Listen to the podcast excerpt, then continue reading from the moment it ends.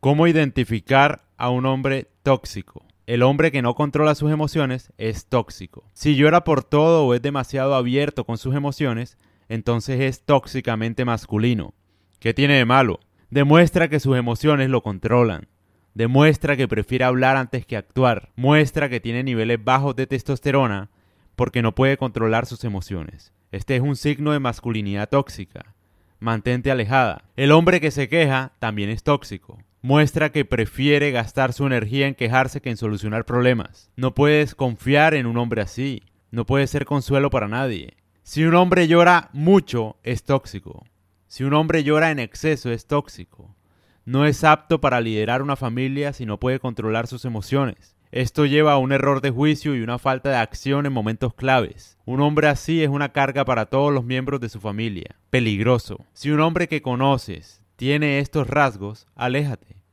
Se convertirá en una carga y tampoco es alguien en quien puedas confiar. Es posible que sus emociones se apoderen de él algún día Di no a la masculinidad tóxica. En resumen, la masculinidad tóxica es lo que muchas mujeres le dicen a los hombres que deberían hacer. Expresa tus emociones, llora más, habla de cosas inútiles como por ejemplo los sentimientos. Todo esto es perjudicial para la salud de los hombres. Los hombres son seres de acción y la acción los mantendrá felices. Hablar no sirve de mucho, al menos para los hombres.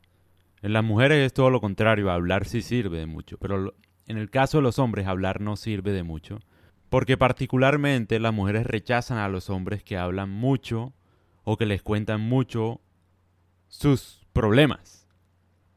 Inconscientemente lo hacen. No he encontrado a una sola mujer que encuentre atractivo que un hombre le cuente sus problemas. Es imposible.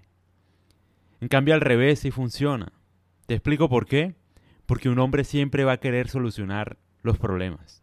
Si es verdaderamente algo parecido a un hombre. Si un hombre escucha tus problemas, él siempre va a ofrecer una solución y va a ayudarte a solucionar. Pero en el caso contrario, la mujer queda como que, bueno, pero se supone que tú eres el hombre, ¿no? O sea, le quita la posibilidad a la mujer de tener problemas, porque todos los problemas los abarca el hombre. Por eso es que es tóxico en cierta medida quejarse y mostrarse todo el tiempo vulnerable. Si tú tienes problemas como hombre, busca un profesional, busca soluciones. Tu pareja no va a solucionar tus problemas. Y a eso es a lo que me refiero. Esto pasa porque en general la mujer interpreta que el hombre soluciona sus problemas como ella lo hace. Cuando una mujer habla de sus problemas, inmediatamente se siente mejor. A nosotros los hombres no nos pasa eso. Nosotros nos sentimos mejor con nuestros problemas cuando los afrontamos solos, en general, y los solucionamos. No cuando hablamos de los problemas, es diferente. Las mujeres deberían darse cuenta de esto, o sea, cuando un hombre se siente mal, se encierra, no habla con nadie, no quiere hablar de sus emociones. No es que sea tóxico, nadie le enseñó eso, es que naturalmente es así.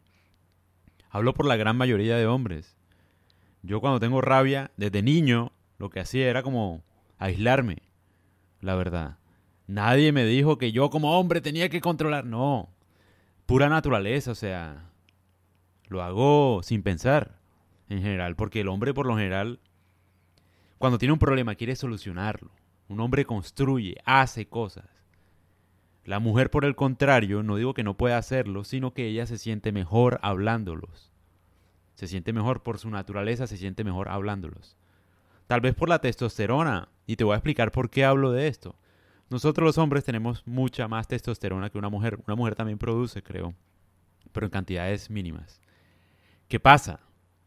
Que el hombre, cuando tiene la testosterona alta, disfruta del sufrimiento en cierta medida. Ese es el signo más importante de la testosterona alta. Entonces, si tú te estás quejando mucho y hablando mucho de tus problemas, lo más probable es que tenga la testosterona baja. Obviamente, todo hay que decirlo bien. No quiere decir que uno no tenga días malos, uno puede llorar, uno puede desahogarse, no todo el tiempo uno tiene que estar fuerte, necesariamente, uno puede tener días malos.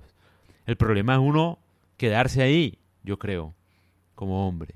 ¿Por qué? Porque tú tienes una familia que depende de ti también. Tú tienes que hacerte cargo también de los problemas de tu familia. No todo puede girar en torno a ti. Y es natural hacer esto. Es natural, biológicamente ha sido así siempre. Siempre, el hombre en la selva como es, el hombre va, busca, casa, lo que sea, y la mujer por lo general no hacía ese tipo de cosas. No es que no pueda hacerla, pero es una forma distinta de ver la vida. Y lo que ha pasado ahora es que nos quieren tratar igual. No somos iguales. Las mujeres tienen necesidades diferentes, los hombres tienen necesidades diferentes. No es que el hombre sea mejor por eso. No es que el hombre sea mejor que la mujer porque es fuerte. Todo lo contrario. Puede que sea peor. Porque no puede tener tantos días malos, la verdad. Entonces no necesariamente es que sea algo mejor. Es que es así, o sea. Yo no estoy diciendo nada nuevo, es así. Cómo se comportaban nuestros abuelos, nuestros tatarabuelos. Probablemente mi tatarabuelo no lloraría por lo que yo lloraría hoy en día.